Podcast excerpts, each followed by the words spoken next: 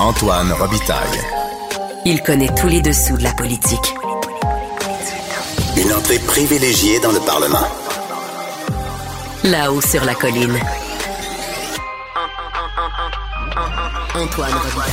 Bon mercredi à tous. Aujourd'hui à l'émission, 85% des institutions publiques, ça c'est les écoles, les hôpitaux, etc., ont une cible d'achat d'aliments québécois. On en parle avec le ministre de l'Agriculture, André Lamontagne. Ensuite, à gauche, il n'y a pas que Québec solidaire, il y a aussi le nouveau Parti démocratique du Québec qui est en redémarrage et on en parle avec son chef Raphaël Fortin. Mais d'abord, mais d'abord, c'est l'heure de rencontrer un ami de notre bureau parlementaire. Donnez-moi des roses, mademoiselle, car j'ai rendez-vous, c'est très important. Et bonjour Patrick Belrose, Bonjour Antoine. correspondant parlementaire à l'Assemblée nationale pour le Journal de Québec et le Journal de Montréal. Tu racontais ce matin dans le journal que tu as dû attendre 2h30 au téléphone pour obtenir un rendez-vous avec le médecin du guichet d'accès à la première ligne, le, le fameux GAP. C'était bien intéressant. Puis ça a eu des échos à l'Assemblée nationale aujourd'hui. Écoute, euh, en fait, j'ai eu un petit souci de santé, euh, rien de très grave, et je me suis dit que j'allais en profiter pour tester, comme tu dis, le fameux GAP, le fameux guichet d'accès à la première ligne sur lequel j'ai écrit plusieurs fois. Et euh, ben, c'était tellement long que finalement, j'ai eu le temps d'écrire un texte pendant que j'attendais. Je me suis dit, ben écoute, au moins ma- mon avant-midi aurait servi à quelque chose. Donc j'ai envoyé ça euh, à mon patron, puis on a publié euh, ce matin. Écoute, deux heures et demie, je pensais vraiment pas. euh, je pense que ça aurait été moins long de me présenter euh, sur place. Donc, euh, ça m'a permis de comprendre comment ça fonctionne quand on veut passer par le gap. C'est quelque chose, je te dirais. Euh, J'ai attendu 1h20 sur une... J'appelle ça une douce musique aliénante, une petite musique doucereuse, Aïe, où aïe, on, aïe. on s'entend soi-même maugréer Oui. et dire des mots d'é- d'église avec une toute petite musique douce, puis on se dit, hey, motadine, me semble que j'aurais autre chose à faire, puis que c'est pas si compliqué dans la vie. un Prendre rendez-vous. Ben oui. Antoine, ce que je dis souvent, c'est que quand j'appelle chez le dentiste, chez le chiro, chez le physio, ben ça répond, puis c'est pas long. Puis j'ai un rendez-vous dans les jours qui viennent. Chez le vétérinaire aussi, pour nos, nos, nos, nos, euh, nos animaux domestiques.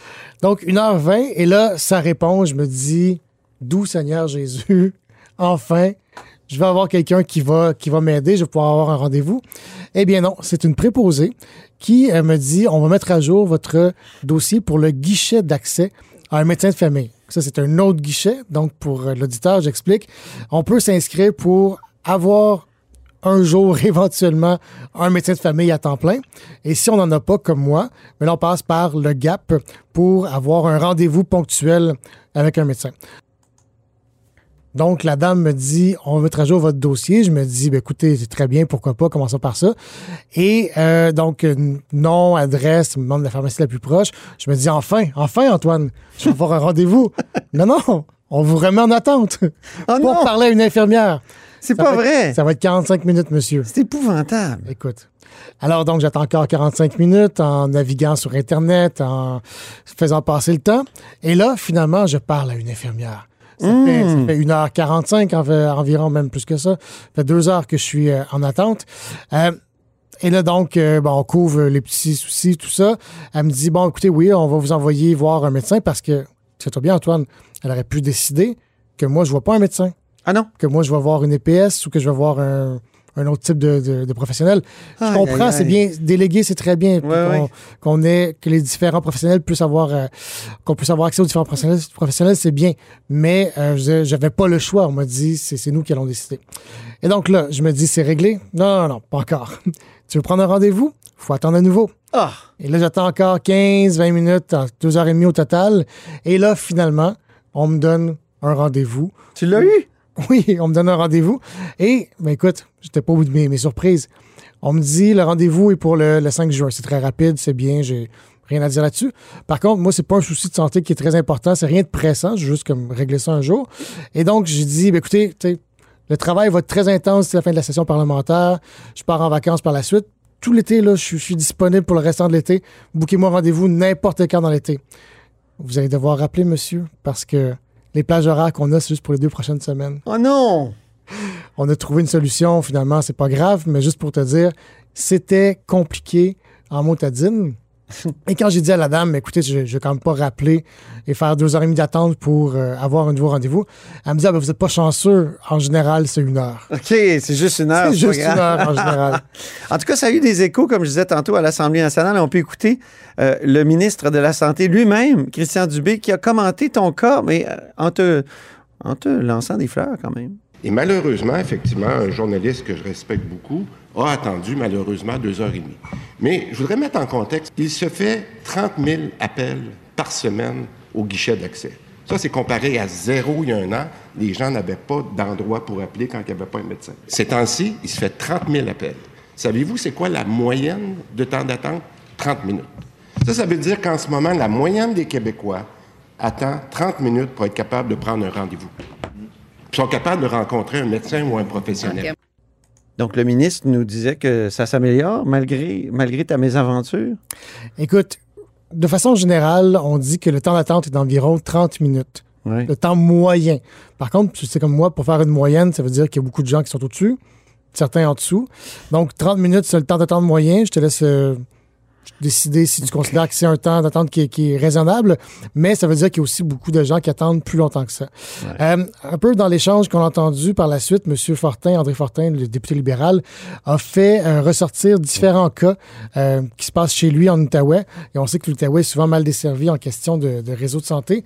Euh, écoute ça, tu croiras pas à ça. Il y a une dame qui a appelé euh, au GAP. On lui a dit, en fait, on, on l'a rappelé au bout de, je crois, trois jours, et on lui a dit, ça va prendre quelques jours, pas pour avoir un rendez-vous, pour parler à l'infirmière Aïe, aïe, aïe. qui, elle, éventuellement, va vous donner un rendez-vous. Mais par la suite, André Fortin a amené un autre cas qui, moi, me, dépasse. Des gens qui appellent au 911 dans sa région. Mon Dieu. Si c'est pas urgent, Oui. ils sont transférés au 811, donc c'est le gap dont on parle, et ils sont même pas certains d'avoir un rendez-vous. Il y a même une dame, une lectrice qui m'a écrit, puisque j'ai reçu plusieurs commentaires Ah aujourd'hui. ben oui, c'est vrai. Et c'était vraiment c'est intéressant parce que ça, ça illustre bien le problème. La dame a dit, écoutez, euh, moi j'ai été, euh, ça a été, euh, ça a pris euh, trois semaines avant d'avoir un retour d'appel. Elle dit, tu sais, veut dire, attendre à l'urgence près de chez nous, là, c'est 24 heures. Fait que tant qu'à ça, je vais attendre l'urgence. Ah. Bon, ça porte un bon livre. ah, c'est un bon décourageant. Écoute, c'est une solution qui n'est pas parfaite. Comme M. euh, Dubé l'a dit ce matin, l'an passé, il n'y avait rien. Maintenant, il y a quelque chose. Euh, le GAP reçoit 30 000 appels par semaine.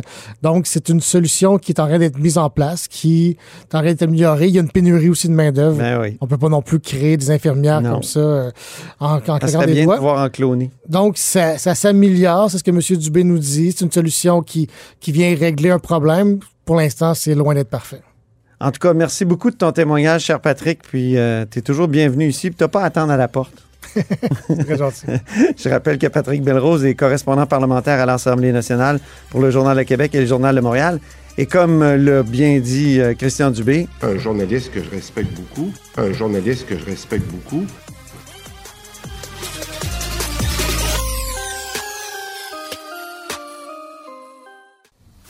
Antoine Robitaille. Le véritable troisième lien. Le salon bleu à vos oreilles. Et tout ça sans utilisation des fonds publics. à gauche, il n'y a pas que Québec solidaire. Le nouveau Parti démocratique du Québec, qui a connu différentes incarnations depuis 40 ans, est actuellement en redémarrage et son chef est avec nous. Bonjour, Raphaël Fortin. Bonjour, Monsieur euh, Robitaille. Le nouveau Parti démocratique du Québec ou le NPD Québec, comment vous l'appelez, vo- votre parti? Euh, nouveau Parti démocratique du Québec ou NPDQ. Pas NPD Québec parce que le NPD fédéral a une section Québec, étant donné que pour dans leurs instances, quand, il y a un congrès, euh, ils ont dû créer, parce qu'on est la seule province dont les partis provinciaux ne sont pas affiliés avec les, euh, les partis fédéraux. Donc, euh, euh, Et vous n'êtes pas une succursale. Vous n'êtes pas une Ah, pas succursale. du tout, non, non, du tout, du tout, du tout, du tout. Bien sûr, il y a des gens qui ont. Moi-même, je suis un ancien à l'époque candidat du, du NPD, mais euh, il n'y a pas que des gens euh, du NPD euh, qui, qui sont devenus membres ou qui avaient milité ou qui étaient candidats pour nous en 2018. Là. Il y a aussi Raymond Côté qui est impliqué, qui est un ancien de la vague orange de 2011 au Oui. NPD. Effectivement, euh, dans le fond, quand il y a eu, on a fondé de nouveau officiellement, parce que le nom a été enregistré en 2014, puis tout le monde, tout le temps, s'était fondé en 2014, mais le nom avait été réservé en 2014, mais la vraie fondation est arrivée en avril 2017. Puis quand il y a eu la course à chefferie, Raymond et moi, on s'est présentés l'un contre l'autre. Mais euh, ben, c'est ça, il est resté. Puis euh, ben, il est présentement président euh, par intérim du parti. Pourquoi ne pas avoir présenté de candidat en 2022? Parce que vous en avez eu quelques-uns en 2018. Oui, on avait quand même, euh, de mémoire, 58 en 2018. Ouais. Enfin, il y a eu la, y a eu le COVID, comme tout le monde le sait, et donc euh, l'espace pour pouvoir essayer de poursuivre sur le développement qu'on avait eu en 2018 avec le, le- le- beau lancement, parce que dans le fond, j'ai été élu en janvier 2018, puis on a eu une campagne, somme toute, euh, avec une belle résonance pour une première campagne, puis le budget qu'on avait.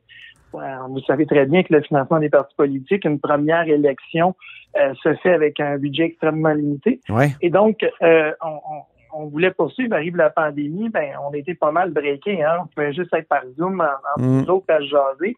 Puis, ben, il y a des gens qui ont vécu des choses difficiles. Fait qu'on a perdu euh, des militants qui ont eu besoin de s'occuper d'eux-mêmes dans cette période-là. Puis, on avait zéro espace pour parler d'idées, c'est-à-dire avoir une résonance. Déjà, les partis en place, comme le PQ, le Parti libéral, puis QS, euh, faisaient figure pratiquement de De de, de, de ouais. réservistes, euh, de tout, le- le- le- l'espace médiatique Mais- qui était occupé par le gouvernement. Mais en même temps, si vous aviez présenté des candidats, vous auriez recueilli un peu plus de financement, non? Ben, on est d'accord qu'une campagne coûte très cher. Recueillir des candidats sous la base de après deux ans et demi, on ne s'est pas parlé. Ouais. C'est quoi que c'était quoi l'argumentaire OK. pour les aides? Viens candidat pour nous, on veut ramasser de l'argent. Et on a fait le, le- le calcul réfléchi de dire si on veut voir le NPDQ à long terme, ben, on va pas garocher notre argent juste pour être présent. On est mieux de se regrouper, faire un pas de recul pour mieux avancer. Et qu'est-ce que c'est que le nouveau Parti démocratique du Québec? Qu'est-ce que ça amène par rapport à Québec solidaire, par exemple, qui est à gauche? Ben, je je vous dirais que si vous preniez la CAQ, on serait l'équivalent, mais sur le spectre plutôt à gauche, dans le sens que, dans le sens que, comme je disais, euh, c'est un parti de gauche non souverainiste, mais nationaliste et surtout qui était plutôt dans le pragmatisme des, des idées, c'est-à-dire la gauche historique qui défend euh, une, forme de, de- les travailleurs, euh, l'égalité homme-femme, euh, qui était aussi dans, je vous dirais, de nature assez nationaliste, c'est-à-dire la défense du fait français, l'importance du fait français. Mhm. Pour moi, c'était essentiel et je me suis toujours appliqué à, à, disons, à- dans mon dans mes écrits ou dans ma façon de m'exprimer à utiliser le meilleur français possible parce que je pense que avant de faire la promotion du français, il faut toujours bien se l'appliquer à soi, Mm. ce que je fais avec mes élèves. Oui, parce que vous êtes enseignant euh, en histoire au secondaire, hein? Effectivement, cette année, j'avais des secondaires 4, l'année passée, j'avais des secondaires 3. L'histoire du Québec et du Canada, disons que c'est la matière que je, je favorise le plus. Euh, et donc, je prends énormément de plaisir à raconter notre histoire nationale, les luttes, les gains et surtout les luttes à faire encore pour euh, garder cette langue-là malgré l'univers anglo-saxon dans lequel nous sommes entourés. Et, et disons, les forces en présence qui euh, Donc, c'est ouais. à ajuster les choses, mettons. C'est le souverainisme de Québec solidaire, même s'il n'est pas très affirmé entre vous et moi, euh, qui, qui vous euh, empêche euh, d'adhérer à Québec solidaire, c'est ça? Non, c'est plutôt que le Québec solidaire d'aujourd'hui n'a plus rien à voir au Québec solidaire que euh, à l'origine, qui était sur la laïcité, qui était sur l'égalité homme-femme du temps de Françoise David et de Mercadier. Ah oui. Euh, puis, on va se le dire, moi, euh, je suis capable, moi, je viens, historiquement, ma famille vient du milieu souverainiste, fait que je, suis plutôt, plutôt porté sur euh, le nationalisme, alors que QS, bien qu'il se dise souverainiste, on peut dire qu'à Québec, qui ont avalé Option nationale, c'est un, un QS plus souverainiste. Mais à Montréal, pour connaître plusieurs des militants, c'est extrêmement fédéraliste. Euh, c'est- ça n'a rien à voir avec un parti souverainiste. Et puis c'est d'ailleurs pour ceux qui ont qui ont, qui ont pas pu et qui ont fait un croc en jambe à l'époque à Jean- Jean-François Lisée quand ça a été Mais- le temps de, Ouais. de, de, de- de- d'unir les forces souverainistes. Je veux dire, ils ne sont pas de vrais souverainistes, bien que Gabriel Nadeau-Dubois aime dire euh, qu'il ne voit pas de fédéralisme. Moi, j'en connais plusieurs dans ce parti-là et ils sont zéro Mais souverainistes. pourquoi ils sont pas chez vous? Euh, ben, je pense que le, le- le véhicule qui était le, le- le plus connu et le plus à gauche à Montréal, Ouais. C'est très implanté à Montréal.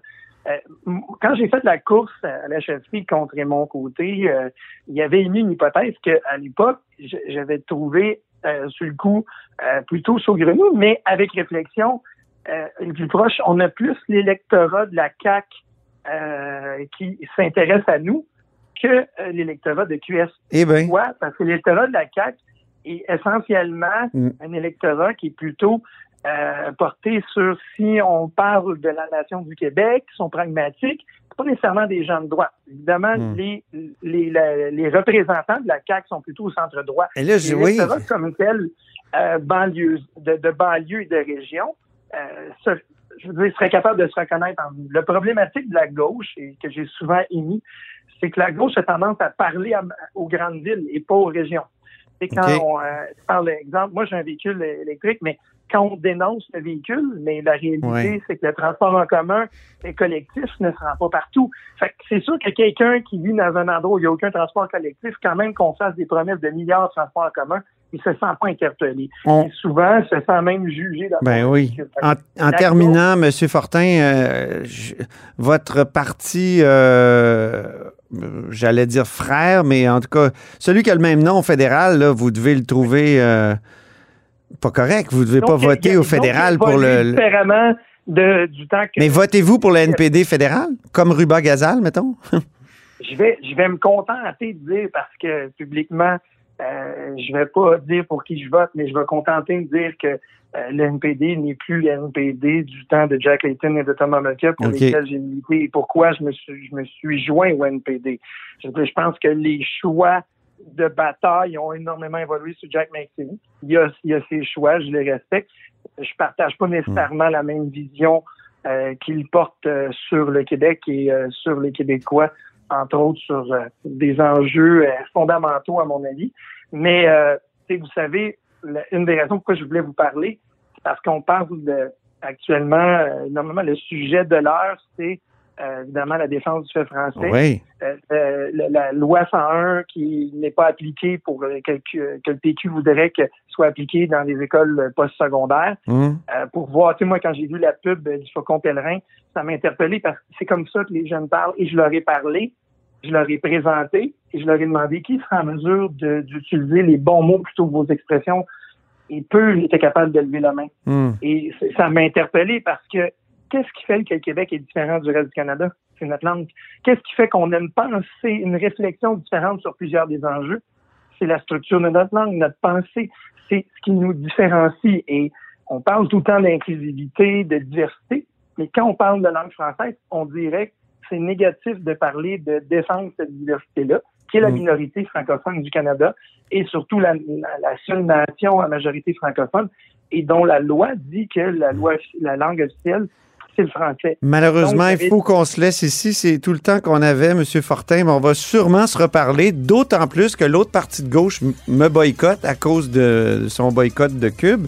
Et euh, ça, me, ça me fâche. Donc, on va vous donner plus d'espace. Ça va me faire plaisir. Alors, à très, très bientôt. Je rappelle que Raphaël Fortin est chef du nouveau Parti démocratique du Québec.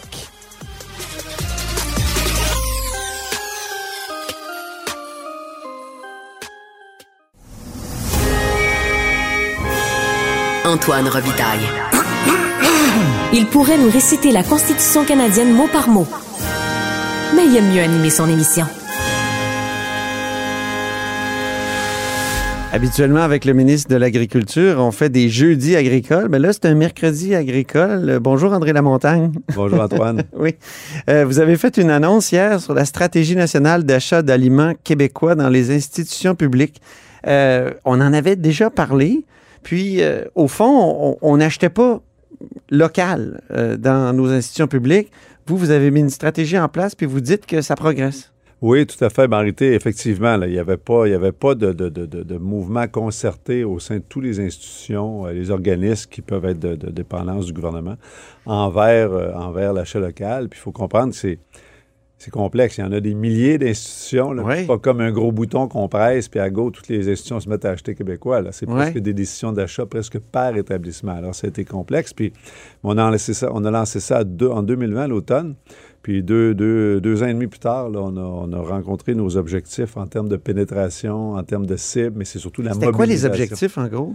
Ben, en réalité, on s'était donné comme objectif euh, euh, qu'après une année, ce serait 45% des institutions ciblées euh, qui auraient euh, des cibles, ceux qu'on- ceux-là qu'on travaillait au corps, si on veut, là. Mhm. puis qu'après deux ans, au 31 mars là, 2023, que ce serait 85% Bon, au 31 mars 2023, on était à 84,86% OK. Alors, on est euh, très, très heureux, mais en arrière Donc, on parle, des, on parle des hôpitaux, des... Oui, euh, on parle des. dans, dans ce cas-ci, on parle de primaire, secondaire. Non, on parle de, le premier groupe qu'on a visé, c'est euh, services santé, euh, ce- ce- ce- services santé puis sociaux, enseignement supérieur et puis euh, euh, éducation Mhm. primaire, secondaire. Puis ça, ensemble, ces trois réseaux-là comptent pour à peu près 75% des achats mais un peu moins que 50 de toutes les, euh, de toutes les, les- les organismes, si on veut. Là. OK. OK. Puis là, donc, il y a une mobilisation, Oui, vous dites? ouais. parce que la- la stratégie, elle se décline de trois ou quatre façons. Il y a, il y une première façon, c'est qu'avec l'Institut de tourisme et d'hôtellerie du Québec, on a créé ce qu'on appelle des conseillers en approvisionnement, en appro- approvisionnement locaux.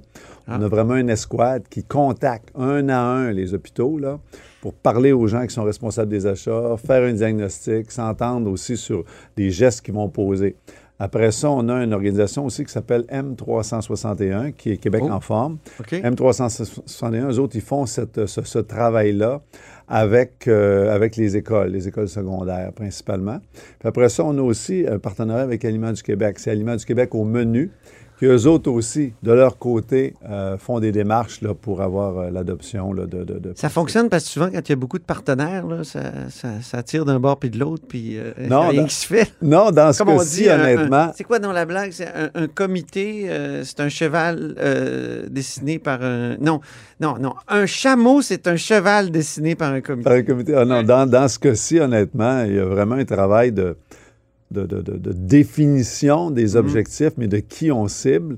Mais après ça, les partenaires, ça travaille vraiment en collaboration. là. Mais qu'est-ce qui est acheté au fond? Qu'est-ce qu'est-ce qu'on achetait ailleurs qu'on peut acheter ici maintenant? Des pommes de terre? Des, c'est quoi exactement? Des, des- des légumes, n'importe quel produit euh, qui, qui est transformé, manufacturé, euh, euh, des, des- des produits surgelés. Euh, C'est sûr que le lait, honnêtement, là, ça vient du Québec. On s'entend là-dessus. Oui. Le lait, fromage, ça devrait venir du Québec. là. Oui. Mais euh, tous les autres, euh, tous les autres euh, produits. Ça, ça venait déjà du là. Québec. Le lait Ben, c'est-à-dire de façon. Où il y avait du lait diafiltré, là, le fameux Non, lait euh, normalement, là, de dirais- contrebande je dirais- je américain. dirais non, mais aussi, c'est, aussi, c'est les. Il y, a, il y a plusieurs institutions qui sont alimentées par des groupes alimentaires, que ce soit Collabor, que ce soit euh, JFS, euh, des compagnies comme ça, Gordon. euh, puis ces gens-là, aujourd'hui, ont aussi décidé d'embarquer euh, dans la stratégie, fait que de, de- de revoir leur politique d'achat. Puis à travers ça, bon, on a, au gouvernement aussi, on a fait des modifications là, à certaines lois euh, par l'adoption de la loi là, sur l'achat local par ma collègue Sonia. Lebel, le Conseil du Trésor. Fait que c'est comme mettre ensemble plusieurs éléments de façon coordonnée, là, ben, qui fait en sorte euh, qu'il y a, il y il du jus qui va sortir de ça. Là. OK, mais quel producteur y gagne? Avez-vous des exemples? Des, des- des gens qui ne vendaient pas avant ou qui vendaient très peu? Au secteur public puis qui maintenant... Ben, au- Aujourd'hui, je te dirais, j'ai pas d'exemple à te donner à part, mettons, euh, moi, dans mon comté, euh, j'ai des, des- des- des- entreprises qui font directement affaire avec des CPE, exemple. là. OK. Mais euh, ce que... Mais ça, ce c'est pas dans la stratégie, là. Euh, au moment où on se parle, ils sont, ils sont pas comptés dans la stratégie. ça. Mais hier, vous voyez, hier, on annonçait aussi que tout le, le club des petits je- déjeuners Ah. se joignait à la stratégie. Ça, Ouais. c'est 442 euh, clubs dans différentes écoles primaires au Québec. Mais puis hier aussi, ce que j'annonçais, c'est maintenant, on va avoir un outil de quantification. Parce que là, on a des fiches pour chacun des organismes dans lesquels ils ont une cible, ils ont une volonté, on veut acheter plus, on veut offrir plus de plats. Euh, tous nos desserts vont être des desserts québécois, des choses comme ça. Mais là, à partir d'incessamment, c'est un outil qui a été développé par le THQ qui vont permettre aux organisations vraiment de quantifier pour qu'on puisse tracer avoir encore une meilleure compréhension de qu'est-ce qui s'achète, où ça s'achète et tout ça. Fait que c'est vraiment euh, quelque chose là, qui, qui va être en place pour longtemps, là, parce que la mobilisation est vraiment là, là, puis les gens sont emblés. Il y a vraiment une communauté qu'on est en train de construire. OK.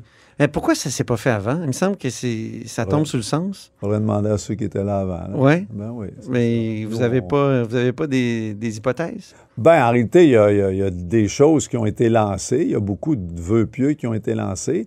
Mais honnêtement, euh, Antoine, de, de passer du concept à la réalité, là, c'est vraiment une tâche colossale. Puis, un, j'ai eu du financement pour le faire, mais c'est sans Ah oui, combien ça a coûté? Écoutez, on doit être à 10-12 millions de On va vous revenir pour le, le montant. Là. Euh, mais c'est vraiment le travail colossal. On a des gens là, à la direction d'accès au marché, au MAPAC, là, qui, eux, ça fait des années qu'ils s'intéressent à ça. Mais c'est comme si on a libéré leur potentiel ou on a libéré un peu leur folie, à savoir, on, les a- un, on est allé voir ailleurs qu'est-ce qui se faisait, entre autres au Danemark, dans certains, dans Ah, certains. États euh, aux États-Unis, pour voir euh, les meilleures pratiques. Et puis, on a adapté ça sur, sur notre territoire. Puis, euh, c'est ça, le, travail de qualité de, ces jeunes-là, de ces gens-là au MAPAC.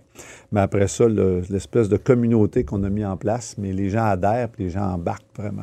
Parce que ça fait quelques années quand même qu'on a des stratégies au Québec comme Aliment Québec, comme euh, quand on va à l'épicerie avant, il y avait, il y avait peu de, de- d'indications que tel produit était local ou non. Donc ça, c'est antérieur à vous.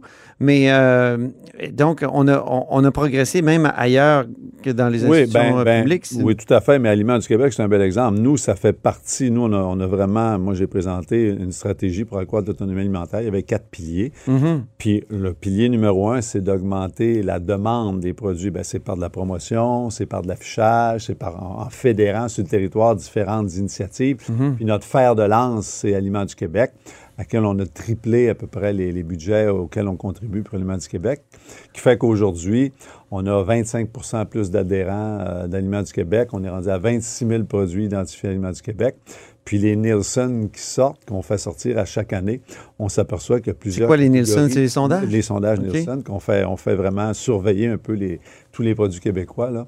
Mais encore là, on a des belles nouvelles là, qui- qui- qu'on apprend. Qu'est-ce qui reste de la volonté de, de la pandémie, qui s'est beaucoup exprimée pendant la pandémie, de- d'accroître l'autonomie euh, du Québec? Parce qu'on a eu peur, à un moment donné, dans la pandémie, que les, les chaînes d'approvisionnement soient tellement coupées que... Mon premier ministre a dit qu'il avait eu bien peur. Nous Oui, c'est ça. là, mais ça allait, ça allait quand même bien. vous, vous y avait aviez des- pas eu des- peur? Ben, il y avait des enjeux, mais moi, je suivais ça. J'étais comme dans, dans- dans- dans le cockpit du navire euh, tous les jours. Ouais. Je parlais à toutes les filières et tout ça. Fait que quand il y avait des enjeux, là, on, on pouvait, on pouvait s'en occuper. Là, mais euh, c'est un système. là, toute la question de la chaîne là, c'est pas mal robuste. Là. Oui. Oui, oui, oui. oui. Puis aussi, on produit beaucoup de denrées au Québec. Là. C'est Oui. On aurait pu se ramasser et avoir un petit peu moins de variété, là, mais on en produit du tonnage au Québec. Là. On est capable de se nourrir euh, longtemps. Là. Donc, euh, qu'est-ce qui reste de, de- de cette volonté d'accroître euh, l'autonomie? Puis votre, vous, vous avez une stratégie, là? Vous avez Oui, dit en ben, ce points? qui reste, eh ben, ce qui reste, c'est quelque chose qui est très, très dynamique. C'est euh, des, des, des, des, des, investissements qui sont records, c'est davantage de d'entreprises qui sont impliquées, c'est des filières à potentiel qu'on Les serres aussi, encore davantage, tout le programme des serres. euh, Puis honnêtement, les dernières années, on a des, des revenus à la ferme qui sont records. On peut dire oui, il y a eu de l'inflation, mais la progression qu'on a vue depuis trois ans, c'est quand même exceptionnel. Mm-hmm. Euh, les livraisons manufacturières de nos transports alimentaires aussi, c'est des records. Euh, puis les sondages qu'on fait, comment les gens font Il y a, confiance à il y a juste, au fond, les producteurs de porc qui étaient dépendants de, de l'étranger qui ont des graves difficultés actuellement. Où est-ce qu'on en est? Dans cette crise-là euh, des producteurs de porc? Ben, un, c'est une filière qui, qui est, euh, un, qui a beaucoup, beaucoup de qualité qui se fait au Québec, on s'entend là-dessus, là. Mais euh, c'est une filière qui, vous l'avez dit, qui dépend beaucoup, beaucoup sur l'exportation. Puis depuis un certain nombre de mois, il y a vraiment toute une restructuration qui se fait à l'échelle mondiale. Les grands producteurs, le Danemark, l'Espagne, euh, aux États-Unis, des grands abattoirs fermes, des productions fermes. Fait qu'au Québec, il y a comme une restructuration qui est en cours présentement, mais ça vient pas hypothéquer le potentiel puis le futur parce qu'il y a une demande pour nos produits puis il y a une qualité exceptionnelle qu'on fait au Québec, les producteurs de porc. là. Mais c'est une période, effectivement, c'est une période qui est difficile, là, que la filière traverse. là. Je vous retiens pas plus longtemps. Merci beaucoup, André Lamontagne. Merci pour ce mercredi agricole. André Lamontagne est ministre de l'Agriculture, évidemment. Merci, Antoine. Merci, au plaisir. Et c'est ainsi que se termine La Haut sur la Colline en ce mercredi. Merci beaucoup d'avoir été des nôtres. N'hésitez surtout pas à diffuser vos segments préférés sur vos réseaux. Ça, c'est la fonction partage. Il y a aussi le bouche à oreille. Et je vous dis à demain.